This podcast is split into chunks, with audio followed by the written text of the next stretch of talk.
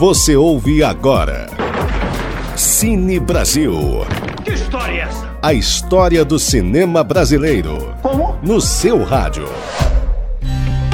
A estética ímpar de Glauber Rocha alcança novos patamares em sua primeira película em cores, O Dragão da Maldade contra o Santo Guerreiro.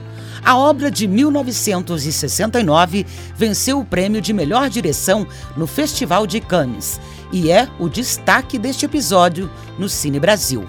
No longa, Antônio das Mortes é um cangaceiro interpretado por Maurício do Vale, que, ao ser contratado para matar um beato revolucionário, decide juntar-se à sua causa, evidenciando o lado político de Glauber Rocha em plena ditadura militar.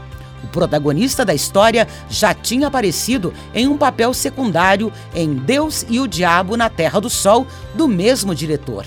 Além disso, o filme também ficou conhecido pelos elogios que recebeu de Martin Scorsese, renomado diretor americano de obras como Os Bons Companheiros e Taxi Driver. O Dragão da Maldade contra o Santo Guerreiro está disponível na Globoplay, Mubi e Oi Play. Você ouviu. Cine Brasil. Que história é essa? A história do cinema brasileiro. Como? No seu rádio. Ele vai voltar. De volta a qualquer momento.